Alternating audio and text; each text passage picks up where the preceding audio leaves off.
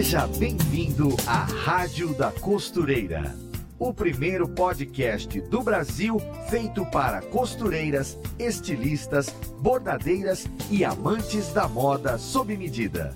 Apresentação em alto astral com a youtuber Fernanda Hertel.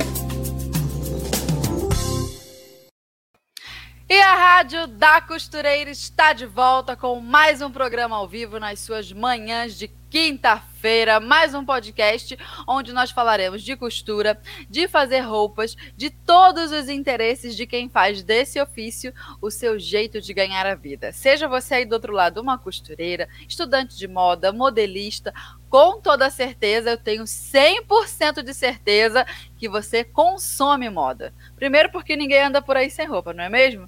E segundo, que por mais que muita gente é, não goste de admitir, moda, gente, é linguagem e conta muito mais sobre nós do que nós realmente gostaríamos. Então me diga uma coisa: você sabe para onde a moda vai? Como nós consumiremos moda no futuro e por quê? Que tipo de roupas nós vestiremos? E por que certas roupas nós vamos desejar não vestir? Hum? Nós vamos falar exatamente sobre isso nesse episódio e para onde a moda está caminhando daqui para frente. E para falar desse assunto com a gente, nós temos uma convidada que é pesquisadora e doutora com ênfase em moda e consumo. Já foi gerente de marketing do grupo Morena Rosa. Ela é mestra em ciências sociais na área de cultura e moda e atualmente é mentora de negócios e carreiras, além de professoras em, além de professora em cursos livres de moda. Seja muito bem-vinda de volta à nossa rádio, Carol Sick. Oi, oi, gente, bom dia. É, muito obrigada, Fer, pela apresentação. Obrigada, Máximos Tecidos, mais uma vez, pela oportunidade de estar aqui compartilhando algo que eu sou apaixonada, né? Que é o conhecimento em moda e suas múltiplas conexões, né? E hoje, a moda focada no consumo, nas tendências e o que está por vir, né? A moda do amanhã. Muito obrigada. Imagina, olha que assunto interessante. A gente precisa mesmo se situar. Às vezes, assim, ó, de tempos em tempos, a gente tem que parar o que está fazendo para olhar aquele panorama, entender para onde que a coisa está caminhando. Então, é exatamente isso que nós vamos fazer nesse episódio é, de hoje aqui na rádio. Mas antes da gente começar, rapidinho, passa para a gente assim, ó, mais ou menos um pouco do seu trabalho, a sua jornada, a sua formação para a gente conhecer melhor. Você já esteve aqui na rádio em outro episódio, mas para quem quem por acaso ainda não te conhece, é, diga aí como foi que você começou a trabalhar nessa área. Maravilha. Fer, é, na verdade, eu sempre estive envolvida no universo da moda, né? Meus pais tiveram é, lojas de roupas, eram envolvidos na área de visual merchandising, de vitrinismo, né? Isso lá nos anos 90. E eu sempre estive certamente ligada com essa área. Em 2004 eu decidi fazer faculdade de moda, me formei em 2007, né? E, e assim pude compreender as nuances que envolve a indústria da moda, né? Trabalhei por muitos anos na e ainda trabalho né, nas empresas de moda, mas percebi que precisava aprofundar mais os meus conhecimentos. Né? Aí que eu me enveredei para a área acadêmica, né? sou professora universitária há 10 anos, e investi também nos estudos na área, né? Primeiro mestrado em Ciências Sociais na área de Cultura de Moda e no, no último, na minha última jornada, né, que acabou em 2009, o mestrado em História com ênfase em narrativas de moda, consumo e criatividade da moda no Brasil, né? Então, toda essa jornada me fez ver o quanto a moda pertence sim ao nosso dia a dia, às nossas formas de se expressar no mundo, né? E como é importante profissionais da área de costura, de moda, de marketing, uhum. de estilismo, entre outras áreas afins que se relacionam com a moda, compreender de forma mais profunda essas conexões que ela faz. Muito legal, porque aqui na Rádio da Costureira nós temos muitas ouvintes que estão ali ó, no dia a dia com a, a gente chama de a, a, mão na massa, na verdade é a mão no tecido, né? São as costureiras que estão trabalhando. Algumas trabalham para a indústria, mas a maioria trabalham ou é, costurando para si, para vestir, então assim estão na, naquela ponta de quem faz a própria moda, e outras já fizeram disso uma profissão, tem um ateliê, recebe clientes, ou seja, de alguma forma o trabalho delas é, também influencia o que é vendido em moda, dependendo do público que elas atingem. Então assim é muito legal a gente falar desse assunto aqui, porque nós temos uma categoria, digamos assim, de ouvintes. As nossas costureiras são profissionais da moda diferentes.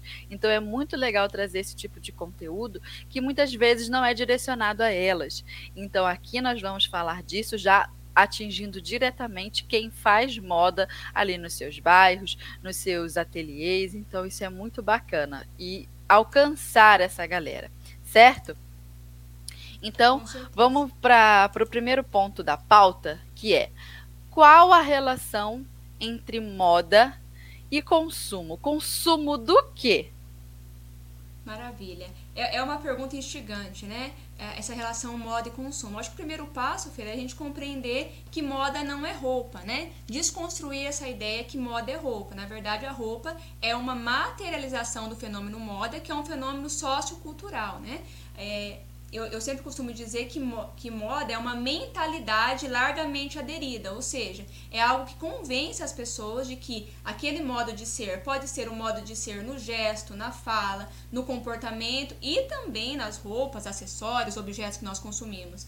É, que aquilo deve ser aderido. Então, o consumo, na verdade, ele é uma expressão dessa mentalidade, né, desse comportamento. Então, o consumo é uma forma que a gente encontrou, né, aprendemos na nossa cultura é, a nos manifestarmos por meio de coisas, de objetos, né? Eles nos ajudam a contar quem somos, né? E as roupas, como a nossa segunda pele, como você bem disse, nós não vivemos sem roupa, né? Passamos aí a vida inteira estetizados por visualidades, elas sim ajudam a, ajudam a gente a nos comunicar, né? Dizer quem somos, as nossas crenças, os nossos valores, né? E dialogar com o mundo sobre essas mensagens.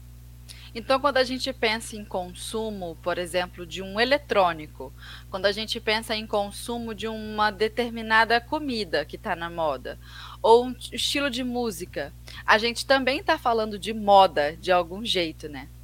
Com certeza, a gente está falando de uma conduta, né, uma cultura que está sendo amplamente absorvida, né, e por isso moda. Moda é aquilo que mais se repete, né, que expressa o comportamento global, né, o comportamento geral de uma determinada sociedade. Moda, né, aquilo que é re, realçado né, nas nossas escolhas. Então, sim, quando a gente pensa no carro do momento, na música hit da, da estação, nós estamos falando em produtos de moda, em produtos que viraram moda. Né? O TikTok, por exemplo, é uma rede social de moda, né? largamente aderida por um nicho de mercado em especial, né? principalmente os jovens, mas é uma boa expressão de que moda não é só roupa, né? mas sim essa possibilidade né, de aquisição de uma ideia, e no caso a ideia da rede social, que é largamente absorvida pelas pessoas.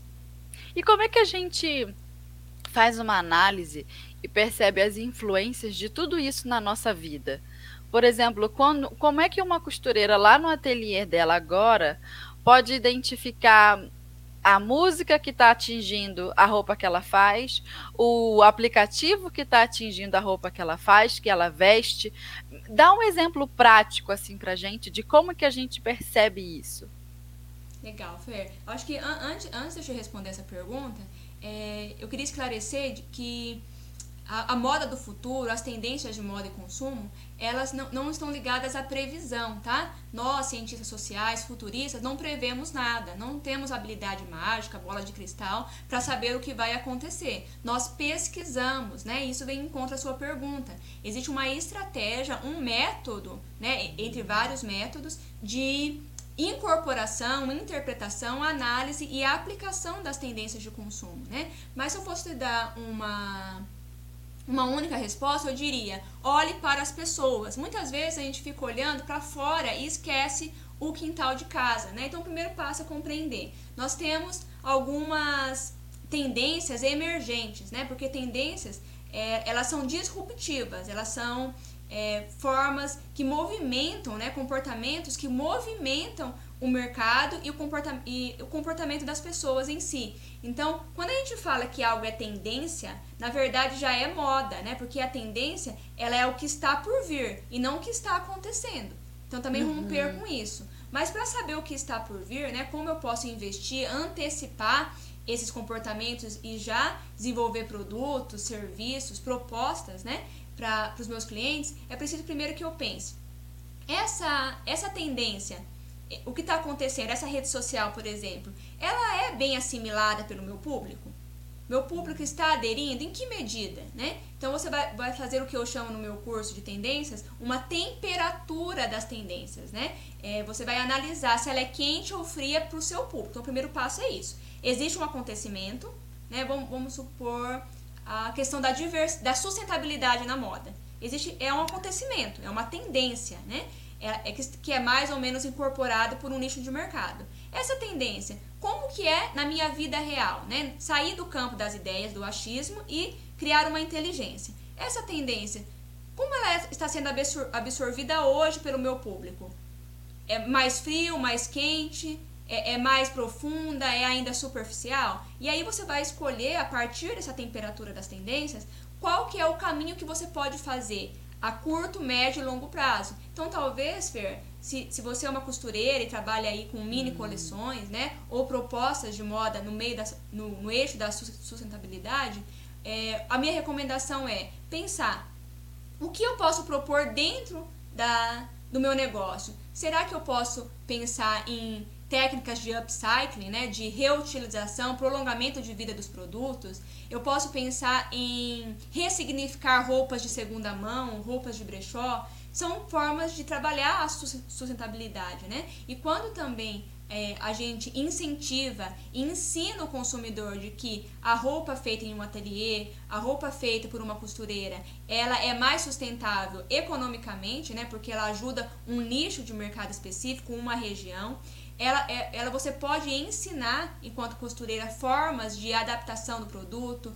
de reutilização, de minimizar descarte. Então você vai criando conteúdos, mensagens que conectam essa tendência, que está quente ou fria para o seu público, a uma realidade concreta do seu fazer. Né? Você mostra que você está aderindo à tendência de alguma forma. Pode ser de uma forma mais comunicativa, né, nas suas práticas, mostrando o que você faz para minimizar o impacto, por exemplo, da sua produção, ou criando produtos é, adequados a isso, né? Por exemplo, com a técnica de patchwork, com o sistema de slow fashion, de moda lenta, escolhendo uma matéria-prima que ela é menos impactante para o planeta, ou seja, mostrando os seus processos, né? De que maneira você está incorporando essa visão de práticas sustentáveis ao seu negócio.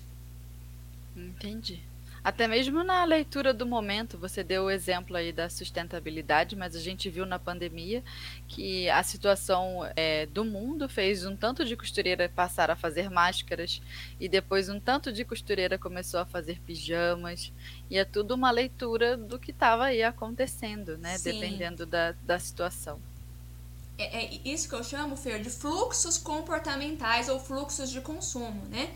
É, eu, costumo, eu costumo, a partir disso, né, e respondendo também a sua pergunta de como aplicar na prática, é, é a gente também olhar para o passado, para o presente, para projetar, não prever, projetar um futuro. Vou dar um exemplo é, rapidinho aqui para vocês. Se a gente for pensar na história da moda, né, eu também sou professora de, de História da Moda, tenho o curso de História da Moda também é, online. Uhum. É, no meu curso eu ensino 200 anos de moda, Fer. E, e tem alguns pontos que, que nos mostram o caminho que está por vir. Se a gente for olhar, por exemplo, no século XX, há 100 anos atrás, aconteceu um grande acontecimento histórico que foi a Primeira Guerra Mundial e a gripe espanhola, certo? Houve um acontecimento de grande impacto na vida das pessoas. O que aconteceu? As pessoas é, se adaptaram, houve uma recessão de produtos, uma crise econômica e as pessoas se manifestaram no vestir essa, essa forma mais simples, essa forma mais aconchegante, né, de, de, de, de usar os produtos, né, menos extravagante, menos expansiva. Cem anos depois, aconteceu um grande fato histórico, né, marcante na humanidade, que é a pandemia, que ainda está acontecendo de coronavírus. E o que nós vemos? Uma repetição, lógico que em outros termos, né, vivemos um outro século, mas o sistema comportamental, a base de comportamento continua o mesmo, né? Então, em momentos de crise, em momentos de estabilidade emocional, né, de um sentimento de deslocamento com o mundo, né, de revisão de valores e de, de, da própria forma de ser, né, Fer? Nós tendemos a usarmos produtos mais confortáveis, né, que simbolizam e que nos dão uma sensação de segurança, de proteção e aconchego, né? Então nós vimos muito os produtos chamados Conf, né? Os moletões uhum. confortáveis, tanto para dentro de casa, que nos que tornou também parte do nosso trabalho, mas também se estendendo para fora de casa, né? Então, moletões mais elaborados, com modelagens mais criativas, detalhes inusitados, aplicações, beneficiamentos, né, que expandiram o nosso modo de ver o moletom, né? Que antes era um agasalho, né? Um produto confortável, casual, é para ocasiões específicas e a segmentação dele de uso se ampliou. Essa é uma oportunidade, olha, está acontecendo um movimento de uso de um produto. De que forma eu posso atender? Criando linhas diferentes, né? Uma linha mais básica de moletom, uma mais, nós chamamos da desenvolvimento de produto básico, real e ampliado, né? Uma mais básica, uma mais é, real, né? Ou seja, que leva é, é, esse meu consumidor a outros lugares que não, que o produto básico talvez não levaria, e o produto elaborado, né? Que é aquele produto perfumaria, aquele produto de vitrine, né? Que o meu consumidor quer se manter confortável, é se sentir protegido, acolhido, né? Esse sentimento. Igual esse meu moletom aqui. Com todo certeza. bordado. Mas, mas é elaborado, né? Tem um trabalho em cima dele que gera Sim. valor, né? o trabalho do artesanato, que é uma grande tendência, né, ligado ao consumo uhum. curativo, que a gente vai falar em breve ainda hoje na, nessa live, e, e que envolve né, outras práticas e outras formas de usar o mesmo produto. Tá vendo como é uma uni, um único acontecimento, né? E estetizado na moda e específico no, no produto moletom pode ser trabalhado de diferentes maneiras, criando um mix, né? o mix é importante dentro da adoção da tendência, Fer, porque ele se conecta de forma diferente com cada público, né? Então uhum. você não fica com um monoproduto, arriscando todas as suas fichas nele, né? Você diversifica. Isso também é muito importante no cenário de adoção das tendências de consumo. É isso aí, para a costureira ter sucesso aí vendendo moletom. É, então vamos para o tópico 2? Vamos lá. Como saber o que será ten tendência? Olha, pergunta fácil para você. Essa pergunta é bem fácil. como saber o que será tendência, né? Então, o primeiro passo, saber que tendência não é a roupa, tendência é um comportamento que rompe com o que está acontecendo, uhum. é, que de certa forma impacta, né? As tendências também não são binárias, tá? Não é porque existe a tendência da sustentabilidade que não vai existir a tendência do, do exagero, né? Então, compreender que o consumo é sobre as nossas buscas, né? Então, se a busca é por mais humanização, a tendência vai ser por mais diversidade, integração entre as pessoas, uma relação mais estreita com as marcas, né? E nisso o diferencial da costureira, dos ateliês, né? As pessoas estão buscando experiências mais verdadeiras, mais próximas delas, né? Se distanciando um pouco desse consumo fast fashion, né? É claro que isso é um movimento que caminha a passos não tão rápidos assim, mas é uma tendência, né? Então, identificar esses sinais de futuro, né? Os sinais que apontam caminhos que, está, que estão por vir. As pautas sociais são uma forma da gente pensar a dimensão do consumo em termos de tendência, né? O que está sendo mais falado nas, nas 10 principais hashtags, quais são as 10 principais buscas do, do, do Google, quais são as, as 10 palavras-chave do ano, tudo isso indica, né? Você vai medindo o caminho das tendências, para onde ela está se direcionando. Então, o caminho. Acho que o meu é quadro é caiu. Só, só um minutinho. Só um minutinho que eu acho que o meu quadro caiu. só só um, um tempinho aqui. Acho que dura mais um cadinho. Deixa lá. Pronto, ninguém viu. Desculpe, Carol. Pode continuar. Então, então, então perceber essas conexões que a moda pode fazer, né?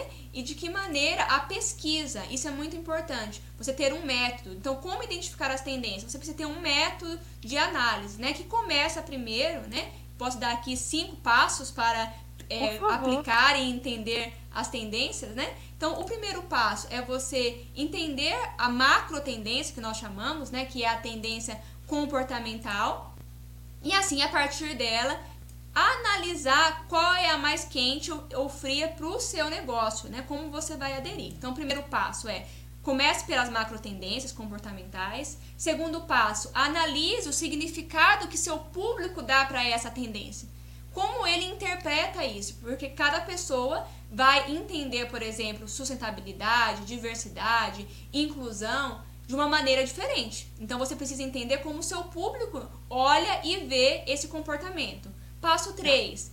Pondere, analise o potencial de recepção da sua empresa, né, da sua marca e do seu público a isso. Então, uma coisa é como ele interpreta, qual o significado que ele dá. Outra coisa é o grau de recepção a isso. Porque ele pode gostar da sustentabilidade, mas não pode comprar.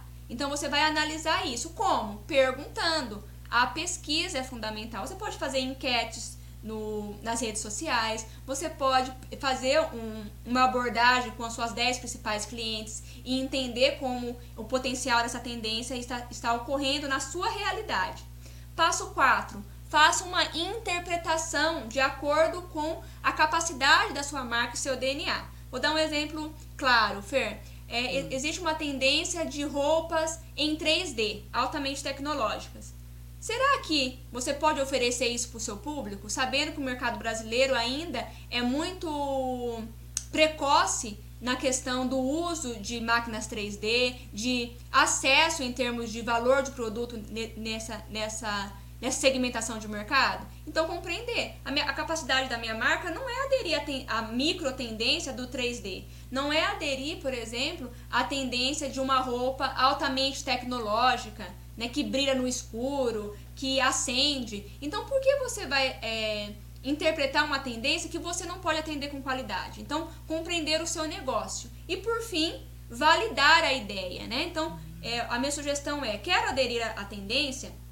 Identificá-la, eu faço a minha pesquisa e vou validar. Então eu escolho uma coleção cápsula, né? Ou nós chamamos de guarda-roupa, né? Com alguns produtos para eu testar a receptividade na prática, né? Então validar a ideia, lançar, refletir e aí ir sentir no mercado e adaptar. Não jogar todas as suas fichas, transformar a identidade do seu negócio por causa de uma tendência. Seu, as tendências, gente, ela, ela, elas vão passar, o seu negócio fica. Então, a identidade do seu negócio precisa vir em primeiro lugar. A marca, a sua marca pessoal, a marca da sua empresa, ela é soberana, apesar das tendências. Então, é preciso sim aderir às tendências para se atualizar, né? A moda adora novidade, mas é preciso ter um, um, um tato nessa adesão, né? Uma coerência nesse caminho.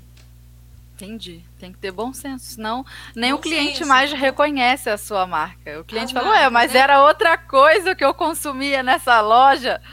Exato. Que loucura é essa, né? O que está acontecendo? Então, é, a uhum. gente compra também por segurança e confiança, né, Fer? Então, é importante que os estímulos sejam frequentes e permanentes, né? Já estou entrando na área de marketing, que também é, uhum. é minha área de atuação, né? Mas para falar sobre tendência também preciso é preciso compreender isso. E essa ideia de frequência e permanência da linguagem da marca e também da adesão da tendência de consumo, porque você não pode em, em, em uma, uma estação ser sustentável e na outra trabalhar com descarte. Né? Uhum. É, é, é, incoerente. O, o, o cliente se, se sente é, inseguro ao consumir seu produto e, e até mesmo traído, né? Porque é uma comunicação, é uma história que não cola, né? E, e, e, hoje, cada vez mais, o consumidor está atento a isso, né? A essas simulações marqueteiras. E ele está questionando, né? E ele está levantando hashtags. Então, é importante que a gente saiba muito bem como conduzir esse método de aplicação das tendências para que a assertividade aconteça, né? Para que algo que poderia é, expandir os negócios da empresa, os negócios da profissional, né, costureira, da costura, ele, ele, ele se torne um problema, porque eu, eu, eu apenas segui o modismo, né? E não entendi o meu negócio essencialmente. Entendi. E fica cansativo também para a pessoa, a dona da marca, só ficar correndo atrás Sim, quando se, loucura, né? se ela se Exaustivo. posicionasse, sim, se ela se posicionasse num, ali numa vertente, ela se tornaria até mesmo a número um daquele nicho, Sim, com aquela né? representatividade. Sim, é muito melhor. É, então, antes da gente partir para o nosso próximo tópico, que essa pauta está quente, vamos ao alerta tendência de hoje. Ó, tendência com a Ana. Oi, gente! Ana Paula Mocelin, jornalista de moda da Maximus Tecidos, por aqui para te deixar por dentro das tendências e novidades do mundo da moda. Me conta, você gosta de usar vestidos? Eu amo! E gosto de usar o ano todo, viu? Não só no verão, mas no inverno também. A diferença está no tecido escolhido. Os dias mais frios pedem vestidos de tecidos mais quentinhos. O tipo de tecido vai depender do modelo que você deseja confeccionar. Por exemplo, pode ser de tweed, um tecido clássico de inverno, bem encorpado e super chique. De veludo, outro tecido glamuroso que combina muito com os dias mais frios. E até de viscose, sabia? A viscose é sim um tecido mais leve e muito usado no verão, mas existem algumas opções de viscose que podem muito bem ser usadas para vestidos de meia estação. Por exemplo, a viscose rayon é uma viscose mais encorpada, de trama mais grossa, que fica linda e super confortável de usar. Quer saber mais sobre os melhores tecidos para vestidos de inverno? A Cami Nishida preparou uma aula incrível, cheia de dicas para o canal do YouTube da Maximus Tecidos. Você pode conferir agora mesmo. Além disso, todos esses tecidos para fazer vestidos de inverno você encontra no site da Maximus Tecidos. Fica a dica. Beijo! Aê! Aprendemos Arrasou. então, arrasou. É, voltando aqui, Carol, agora eu preciso que nesta pergunta você seja certeira. Quero que você me diga com todas as letras. Como vamos consumir moda no futuro e principalmente as principais macro tendências que estão chegando por aí? O que, que você tem aí para lista pra gente que a gente precisa saber? Vamos lá, eu trouxe aqui é, seis macro tendências muito fortes. Uhum. A primeira dela é o consumo de causa. Então nós vamos consumir as causas, marcas que levantam bandeiras, né? Então ela vai escolher o que é mais interessante para ela, mas o consumidor está tendendo a se aproximar de marcas que vendem a- além do produto, né? Vende um propósito. Então, o consumo de causa é uma tendência latente hoje e que vai se fortalecer no futuro. Que causas são essas, né? Nós temos a causa, a causa da, do consumo sustentável, do consumo ético, a causa da diversidade, representatividade e inclusão, a causa das bandeiras relacionadas ao feminismo, as questões de gênero. Então, cabe à marca compreender isso, né? Nós, nós estamos vivendo num momento de transição, né? De uma moda mais humana. Então, a causa, é, esse advento das causas, ele vem como uma resposta disso, né? Como uma, um momento de reflexão se realmente nós estávamos seguindo o caminho certo, né? Então, as marcas que se conectem, que se conectarem verdadeiramente com o consumo de causa, tende a ter uma experiência com o consumidor e, e uma aproximação dele mais forte. A segunda, a segunda macro tendência é o consumo de compensação. O que é o consumo de compensação? É justamente esse consumo que vai ser extravagante, exagerado, que vai compensar esse momento de, de, de recessão, né? De quarentena, né? Há mais de um ano que nós estamos vivendo. Então, é quando a gente se sente reprimido, quando a possibilidade de se expandir acontece, a gente vai buscar compensar. Então, possivelmente, quando a gente tiver com um número expressivo de vacinas e a vida começar a, a, a fluir de uma forma mais livre, nós, nós teremos um boom de consumo muito grande e as pessoas buscando roupas expansivas, roupas extravagantes, roupas que manifestam esse momento de liberdade. Então, isso é que nós chamamos de consumo de compensação. Ter a terceira macro tendência é o consumo curativo. Esse é o conceito é, criado por mim, que, que trata justamente sobre essa necessidade da gente se curar. Então, como as tendências, elas também, Fer, não são é, uma coisa ou outra, elas são contraditórias, né? Ao passo que nós teremos o consumo de compensação mais extravagante, exagerado, expansivo, teremos o consumo curativo, que é esse consumo das, dos objetos fofinhos, dos objetos que nos conectam com a nossa memória vital, né, com nossos sentimentos, com as nossas lembranças mais genuínas e carinhosas. Então, é, objetos, por exemplo, né, na, aplicando na moda real, né, nas micro tendências, nós temos a roupa da vovó, né, é, essa, essa, esse modismo das golas da vovó, a, o artesanato, né, as últimas coleções de grandes marcas mundiais, como a Miu Miu, por exemplo, no, no Paris Fashion Week, que trabalhou muito fortemente com o artesanato no crochê, no tricô, a volta do uso do pullover, são todas formas de consumo curativo. Então vejam como existe uma macro tendência que é comportamental e como ela é estetizada na micro tendência a partir das roupas, né?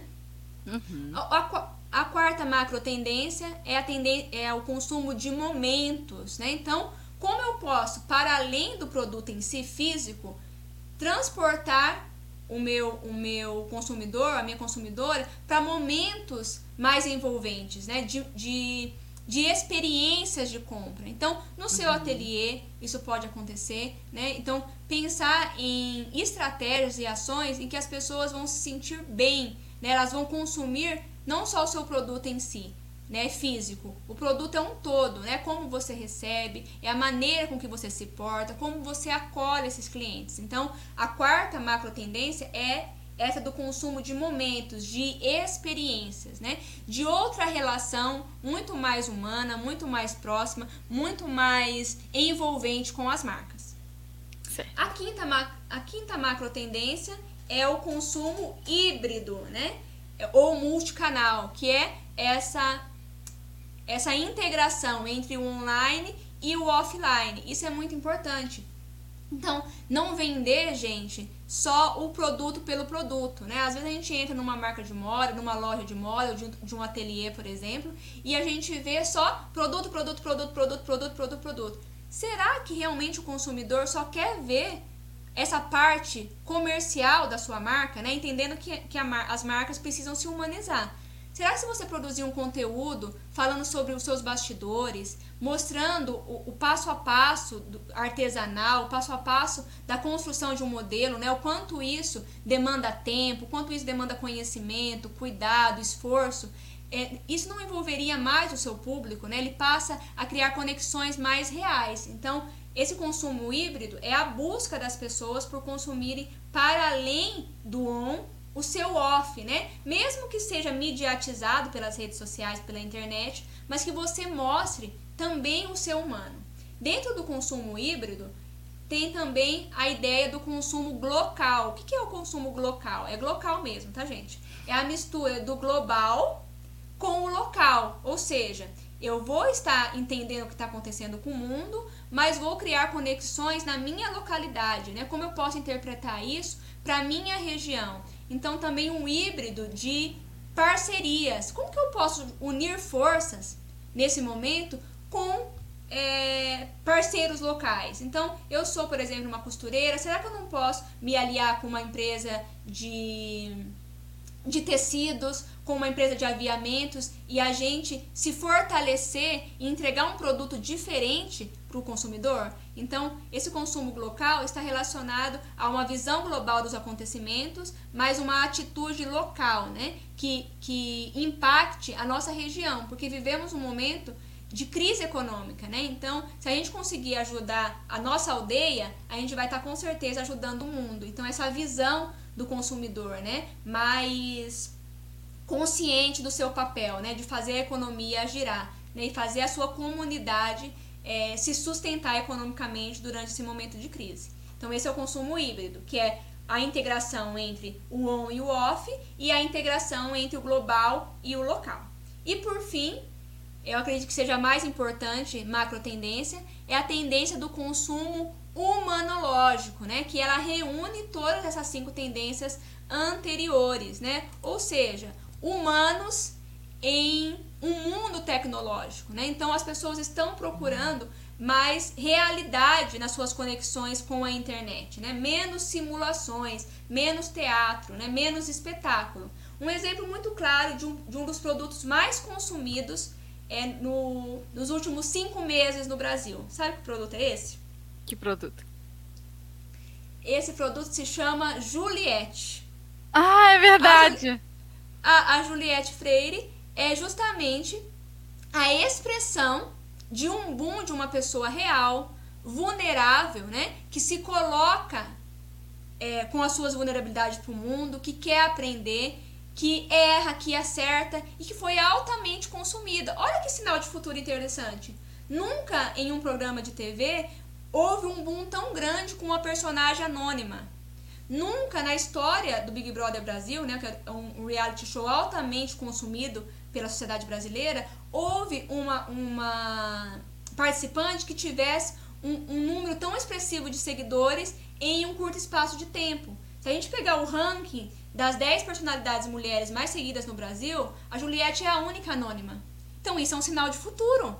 Uhum. É humanológico. Né? Ela, ela foi é, conhecida pelo meio tecnológico, mas apresentou o humano dela, né? Então, a gente apresentar as nossas vulnerabilidades, né? Mostrar o quanto somos plurais, o quanto somos experimentativos e aprendizes no mundo, isso conecta com as pessoas. Então, a Juliette nos dá um, nos dá um exemplo claro, né? De que é, a gente olhar para nossas origens, expressar quem somos, não ficar correndo atrás de fórmulas, é uma grande tendência de consumo. Então pensar aí, né? Na sua região, no seu negócio, você enquanto uma marca pessoal, o quanto você expõe sobre a sua o seu, o seu, o seu jeito humanológico de ser, né? Ou seja, a sua característica humana, o seu jeitinho de ser por meio do tecnológico, né? Essa Eu, por exemplo, exponho pouco, deveria expor mais.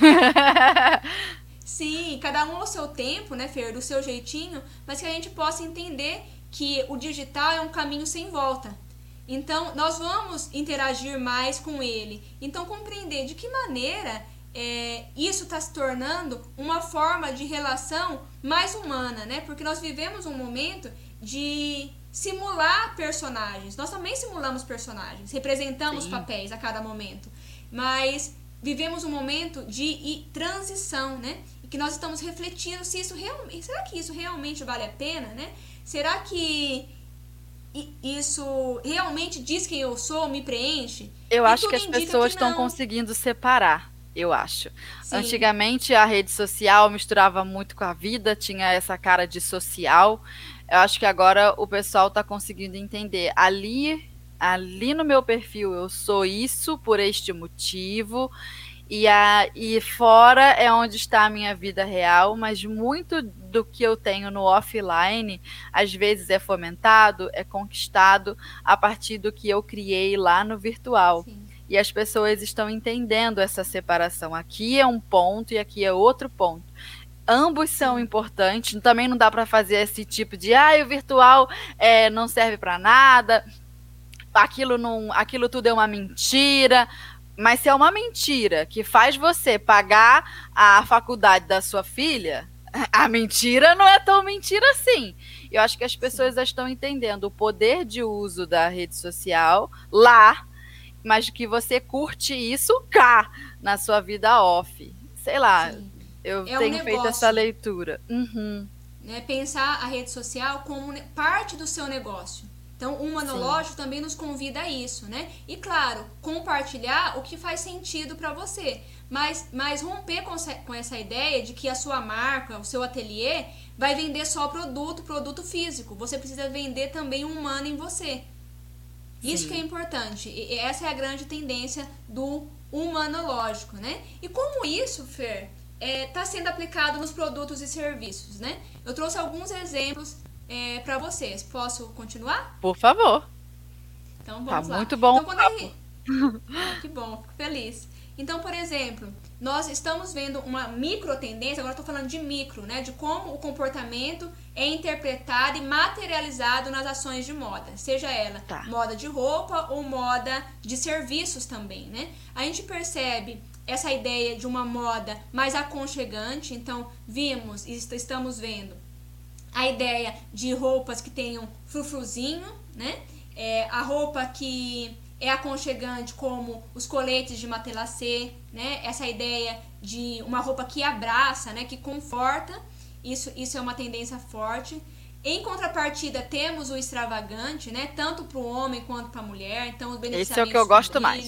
beneficiamentos com brilho, né? É, é uma forte tendência para um nicho de mercado que recepciona bem esse extravagante, né? E até, e até dentro dessa ideia, o rompimento, né, Fer? Do que o homem e a mulher pode usar. Então, também estamos Verdade. vivendo esse momento de reflexão que a roupa pode servir para expressão, né? E que a gente não pode ficar tão preso a ditames do século passado, né? Que as pessoas precisam ser felizes, manifestarem quem são da maneira que são e serem respeitadas por isso, né? Acho que também é um caminho importante. Estamos vendo o streetwear muito forte, né? Quando a gente vê marcas como Chanel, Louis Vuitton, Dolce Gabbana, é, Stella McCartney, né, que tem a vertente sustentável, introduzindo conceitos do streetwear, a gente nota que o streetwear invadiu a moda, né? Que essa moda de luxo mais elitista, ela está olhando para a margem, né? Ela está, está olhando para que, que antes, para o que antes não era enxergado por ela. E isso é uma forte tendência, né? Porque também as pessoas estão valorizando essas culturas, né? Nós estamos vivendo um hibridismo cultural, né? Conhecendo uhum. novas formas de ver. E as marcas estão incorporando isso nas suas coleções. Então, é, t-shirts, camisetas divertidas, é, tudo isso é, vai ser muito bem assimilado pelo consumo. Já está sendo, né? E uhum. variadas frentes, né? Essa ideia do da venda do momento e, e do híbrido, né? Se a gente for pensar, a, uma das últimas coleções da Chanel que de, de determinada forma homenageava o Brasil, né? Que foi a coleção inspirada em Copacabana principalmente e em Salvador, a gente, a gente percebe que o Brasil tem se tornado um grande player de mercado e de inspiração, né? Então nada é por acaso, porque o Brasil também tem um volume de consumo para essas marcas, né? Então uhum. usar essa temática também é importante. Então aí, no seu negócio, que, que temática você pode aproximar o seu cliente? Será que você fazer, por exemplo, uma mini coleção de vestidos inspirada em, em 10 clientes tua que que, que, que, merece ser homenageada, que é uma cliente de anos, né? E você criar um produto que expresse a identidade, a personalidade dela, né? Então pensar em conexões com essas várias frentes, né? Então entra o consumo curativo de momentos dentro da sua realidade, né? E pensando nessas várias frentes, nós temos essas contradições, ou na verdade essas interações, né? Nós temos o tecnológico maximalista, né? Looks metalizados, é, lembrando robôs, alta tecnologia, né? A gente percebe isso nas coleções, por exemplo, da Dolce Gabbana.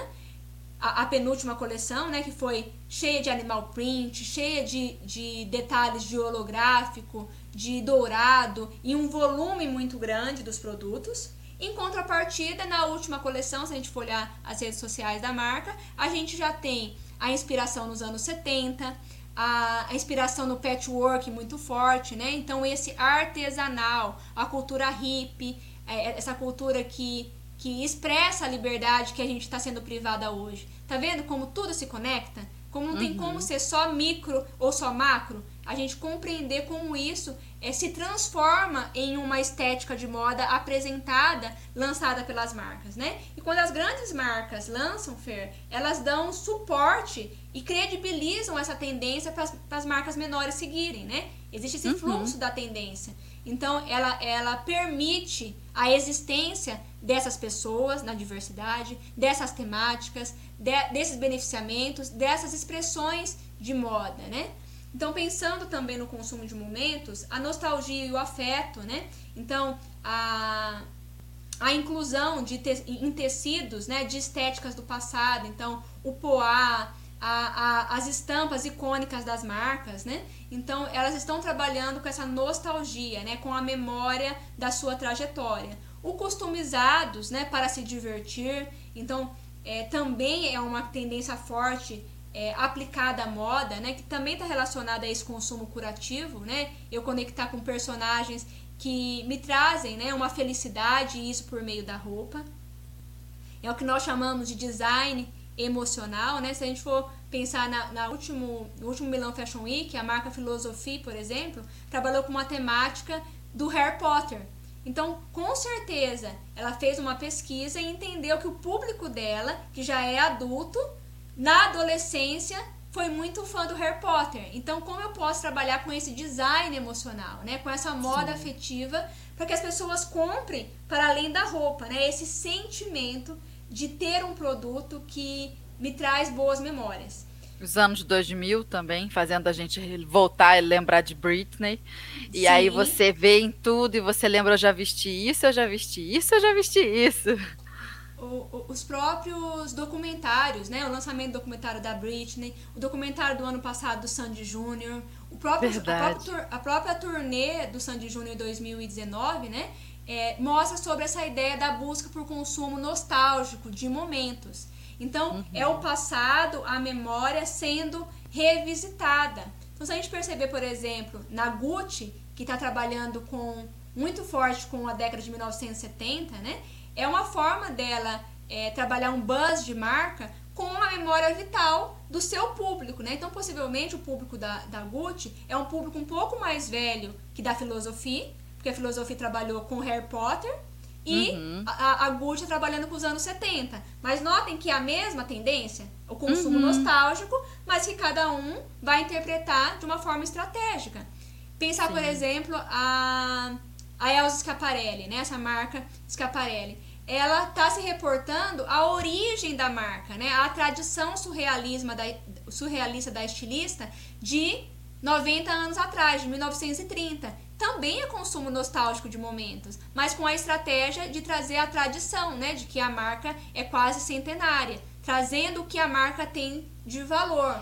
Então, uhum. e compreendendo isso, gente, que nós estamos passando por essas seis macro tendências de maneiras diferentes, mas que reforça que é algo muito forte da moda do amanhã. Né? A moda do amanhã é uma moda dos próximos anos. Né? Isso vai se fortalecer, porque o nosso sentimento ainda é, de busca, né, de compensar essa, essa, essa repressão e recessão que estamos vivendo vai, vai continuar sendo forte nos próximos anos. Então, como você pode, a partir disso, ir montando as suas estratégias de conexão com o seu público? Isso é muito importante. Exato. Nossa, deu uma aula, hein, Carol? Parabéns! é, então vamos para o nosso tópico 4, é, a gente já falou um pouco dele, mas você pincela aí e a gente segue, porque o papo tá muito bom. Vamos lá. É, como as tendências de consumo impactam e influenciam a criação de moda? A gente falou de tudo isso, mas como é que isso vira roupa pronta? Então, é, as tendências de consumo são tendências que mostram como as pessoas vão se relacionar, viver no futuro, porque tendência uhum. fala de futuro. Então, como elas impactam na moda? Porque a moda não é inocente, né? Ela é estratégica. Então, ela vai sim aderir a, a comportamentos, né? Que interessem o seu sistema econômico. Então, a, o sistema econômico da moda, ele se interessa por, por, pelo mercado que compra e pelos discursos que vende. Então, é justamente isso, você perceber o que o seu mercado compra em termos de comportamento e qual o discurso que vende. O mais importante é pensar que esses discursos estão mudando. O, o, o discurso de cinco anos atrás, ele não funciona mais agora. Então, a necessidade urgente de você se adaptar, né? De tornar a sua marca mais humana e mais conectada com os seres humanos. Então, olhar para isso. É isso aí. E, e a gente faz virar roupa. Faz virar é... roupa. Então, antes da gente partir para o nosso próximo tópico, Vamos a um áudio da ouvinte. Uma ouvinte querida mandou um áudio para nós. E se você aí do outro lado, ouvinte da rádio, quiser também enviar um áudio carinhoso para gente, para você para aparecer a sua voz, né, aqui no ar, anota o número de WhatsApp que vai aparecer aqui na tela, porque a próxima ouvinte a brilhar aqui na rádio pode ser você. Então bora lá. Olá, Fernanda. Meu nome é Ana, Ana Bernal. É, eu moro em Mairink, na estado de São Paulo. É, ouço a rádio da costureira já há bastante tempo. Sou apaixonada, né, pela costura. É, as dicas que vocês têm dado aí de todas as professoras, da Marlene Mokai, que assisto o vídeo dela todos os dias no YouTube. É, sido de muita, muita valia para mim, né? Porque eu já costuro há muitos anos, mas na área de modelagem eu estou aprendendo agora, já faz, faz dois anos que eu tenho feito cursos, me especializando, e agora eu vou fazer, já comprei o curso da Francis, espero que eu consiga me dar bem. Sou apaixonada, ouço muito a Rádio da Costureira, os vídeos, as dicas têm me ajudado bastante, tá bom? Obrigada, um super beijo para todas vocês.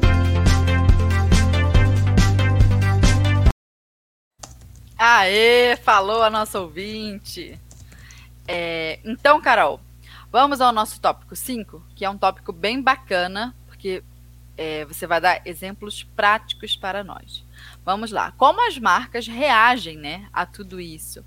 Dê exemplos na prática de ações das marcas. Uma coisa que você viu uma marca fazendo e você falou, nossa, isso aqui é muito legal. Conta aí para nós. Maravilha.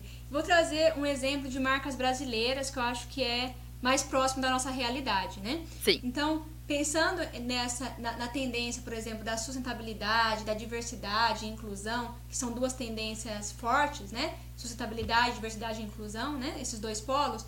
Eu, eu trouxe o exemplo da marca Amaro, né? É uma marca fantástica que sabe muito bem fazer o seu branding. Então, a marca Amaro, se você olhar agora nas redes sociais dela, você vai ver pessoas gordas, pessoas pretas, pessoas uhum. com algum tipo de necessidade especial. Então, ela vende e, dá acesso à sua roupa para todos os públicos. Então, ela, ela adere à, à, tendência da diversidade e inclusão. É, ontem de ontem, por, por, exemplo, ela lançou uma linha de produtos que tem a grade estendida. Olha que ideia interessante. Então, é o uhum. mesmo produto que vai vestir a magrinha, baixinha, a alta, a gordinha, a gorda. Então, é, é a marca é, perceber que ela não precisa segregar as pessoas pelo perfil, mas que uhum. sim ela pode é, apresentar uma moda que atende a todos. Talvez ela não consegue, consiga na coleção toda, por isso, porque isso envolve gestão de produção, né, Fer? Mas ela pode fazer uma coleção, cápsula, que atende todas e ir testando, validando, adaptando, que é aquela Sim. ideia do passo a passo das tendências. Ela também, isso eu achei muito legal, ela trouxe um como se fosse uma prestação de contas de um ano de atividade delas dela contra o racismo estrutural. Então tem, tem ali um, um post né, dizendo 300, 365 dias atrás. O mundo parou para olhar um problema que sempre foi bem visível, o racismo estrutural. Nós não ficamos parados e nos comprometemos com ações concretas para ajudar em mudanças mais que necessárias. E a marca vem no post fazendo um checklist de todas as ações reais que ela fez dentro da empresa e fora, né, se associando, ajudando ONGs, ajudando associações para minimizar essa causa e o consumo de causa que ela decidiu é, seguir né, e contribuir para que minimize os problemas gerados pelo racismo estrutural tão presente ainda no Brasil. Então, é uma aplicação prática da tendência. Ela também fez e, e publicou essa semana né, é, uma ação em que 100% dos, dos produtos de uma determinada linha seriam revertidos para a Casa Florescer, que é, é uma ONG para acolher mulheres transgêneras e travestis ou seja, mostrando, né, no mês estrategicamente do orgulho LGBTQI+, essa ideia do lugar da tolerância e do amor, né? Então, como isso se transformou em estéticas de marca, né? Ela, ela trouxe é, produtos para vestir esses corpos coloridos que mostram né, essa expansão e a, e a necessidade urgente da gente olhar para as minorias. Uhum. Um outro exemplo que eu trouxe é da Ering. A Ering também está tá trabalhando muito forte com a ideia da diversidade e inclusão, né? A, a, a campanha do dia, do, do dia, dos Namorados traz essas frases né, de apoio à, à liberdade né, de uhum. orientação de gênero e identidade de gênero, orientação sexual, perdão, identidade de gênero. Também a, a ideia de parcerias, né? Ela está com uma parceria com a Renner e Havaianas, ou seja, conectar para criar produtos que eu consiga é, alcançar o mercado de uma marca e o mercado da outra, né? Então as marcas estão procurando, e você na sua região pode fazer isso, parceiros que um pode ajudar o outro a expandir o seu mercado de atuação, o seu mercado consumidor. Então, notem que isso está presente nas marcas. Né? A gente percebe nessas duas marcas, por exemplo, o, o colorido muito forte, né? que representa essas buscas e que também é, interpreta né, e manifesta esse momento que a gente está procurando por felicidade. E a felicidade na nossa cultura é colorida. Então, pensar que isso também vai ser é, forte, né, enquanto uma tendência. É, é, a felicidade é colorida, é brilhosa, é extravagante. Né, isso na nossa cultura de massa. Então, pensar, se você atende é, a massa, né, a, a, a, a, grande parte da população, elas tendem a consumir esse tipo de produto. É claro que tem um micro nicho de mercado que vai responder a isso de forma minimalista, mas a grande população tendencia a, a trabalhar com, com os coloridos né, e com uma expressão é, mais expansiva da vida, interpretada né, e manifestada nos produtos. O brasileiro gosta, né? O brasileiro gosta de um borogodó, um badulac, um negócio aí. Um divertido, né? Sim. Então, é. então isso vai aparecer na, na roupa, né? É um país é um país que gosta da conexão, que gosta da alegria, que gosta da festa. Então, quando isso for possível de uma maneira mais palpável, o produto vai acompanhar as ocasiões de uso, né? Que hoje estão reprimidas. Então, as pessoas vão viajar, então produtos para viagem, vão mais para happy hour, para barzinho, para balada. Então, aí existem vários nichos de mercado que você já, já pode estar antecipando, né? E, e, e, pensando em coleções, em desenhos, em materialidades vestíveis para atender essas, essas ocasiões de uso que vão passar a ser mais realidade concreta. Sim, começar a olhar tudo isso, já fazer aquilo que a gente está falando, fazer virar roupa. Afinal de contas, as nossas ouvintes costureiras sabem fazer isso muito bem. Muito bem. Certo. Então vamos para a nossa última perguntinha. Excelente perguntinha essa daqui. É, qual a palavra principal para o futuro da moda? Aquela palavra ali chave. É, a palavra-chave é humanização. Hum. A principal te tendência de consumo de moda é sobre acessar o humano em nós. Urgentemente precisamos acessar o humano em nós. Esse grande acontecimento pandêmico nos mostra o quanto estava, estávamos desconectados da gente mesmo. Então, a principal tendência é sobre acessar o humano em nós em todos os sentidos. Os sentidos internos e externos da, das marcas, interno e externos dos consumidores. Então, é a humanização, a grande tendência de consumo. Eu gosto disso, que a gente muitas vezes precisa lembrar que é a gente. É isso aí. É gente. Eu gostei. Eu gostei de tudo que você falou aqui hoje, Carol. Eu fiquei até ah, assim, animada. Deu. Sabe aquela sensação de, nossa, então. Tá certo, eu acho que o rumo tá bom daqui para frente. é, então, finalizamos a nossa pauta. Temos que responder as nossas ouvintes aqui. Então, se você aí do outro lado está acompanhando o nosso episódio, escreve aí nos comentários que eu já vou pegar os comentários de vocês. Mas agora, cara, vamos fazer aquele bate-volta rapidinho de zigue-zague. É o momento zigue-zague, perguntas e respostas rápidas. Bora lá.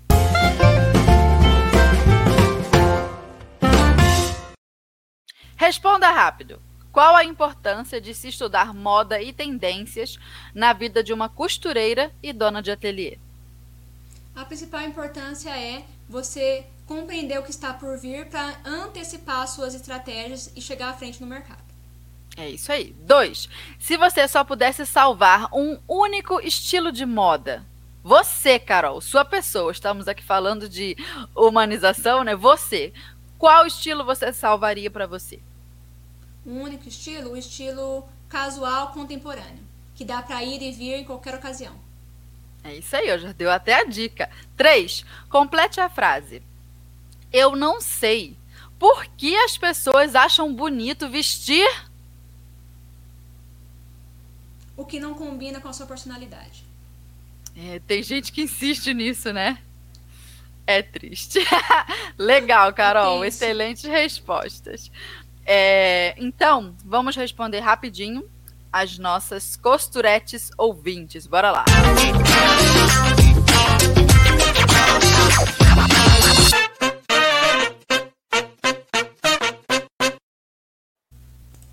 Ó, primeiro que temos elogios. A Laís Oliveira falou: Carol é uma professora maravilhosa. Saudades das aulas dela. Olha aí, aluna sua. Maravilhosa, Laís. Um beijo. Ó, tem muito é, pedido, muito agradecimento. Ó, Adriana Lombre falou: gratidão, meninas, pelas informações. Tem muito é, pedido, assim, comentário agradecendo, dizendo que tá gostando da aula. Ó, falou tudo.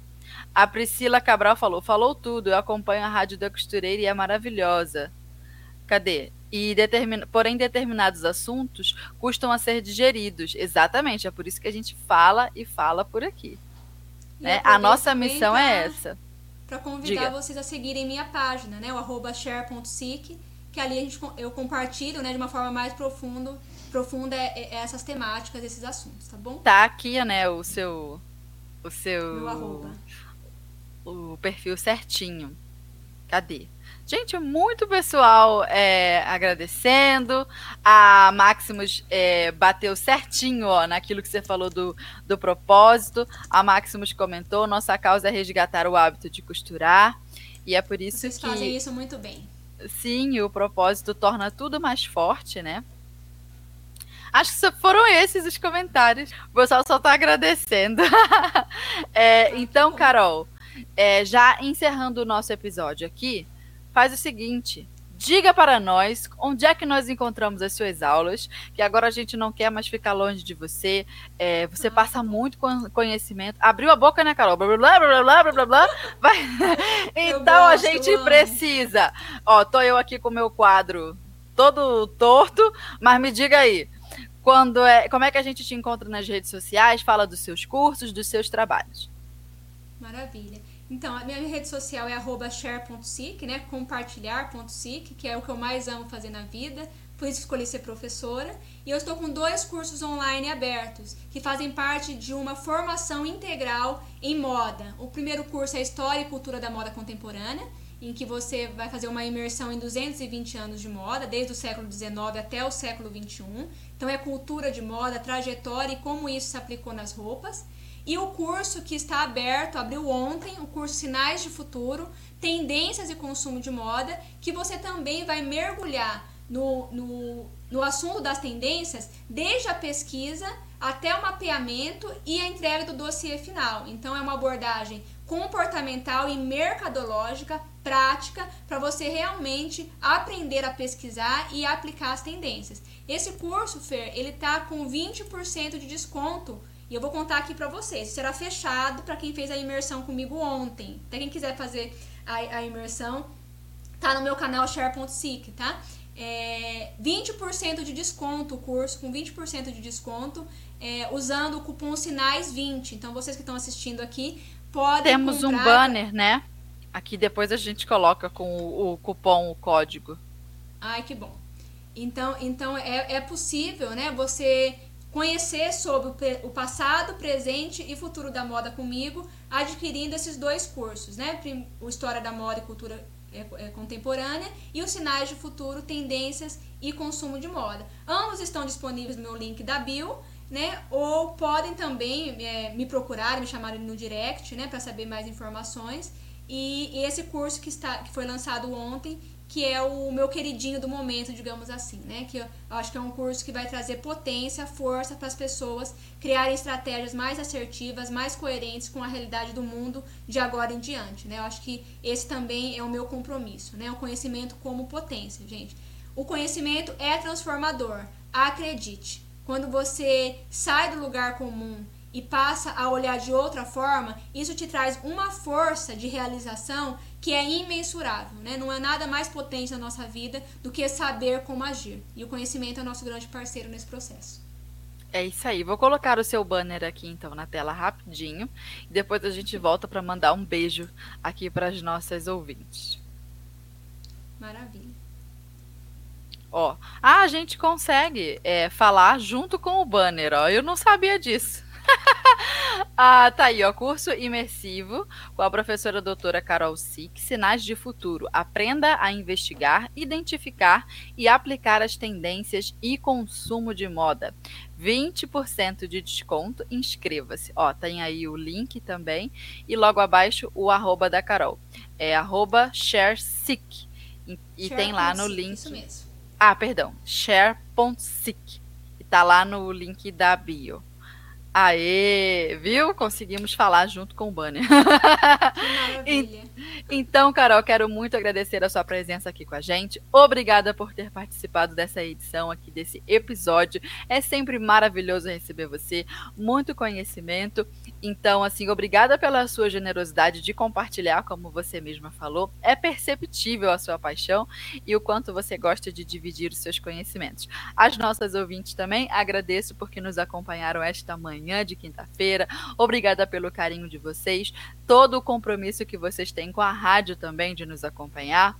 Compartilhe o link desse episódio. Se você lembra de uma amiga que precisa ouvir isso, uma costureira, reassista o episódio porque é uma aula da Carol, então você volta, faz as suas anotações. É de fato um conteúdo muito precioso para você assistir e reassistir e a gente se vê é, daqui para frente na Rádio da Costureira, beleza? É, então, Carol, muito obrigada. Um beijo a todas as nossas ouvintes e até o nosso Obrigada, próximo gente. episódio. Um beijo. beijo.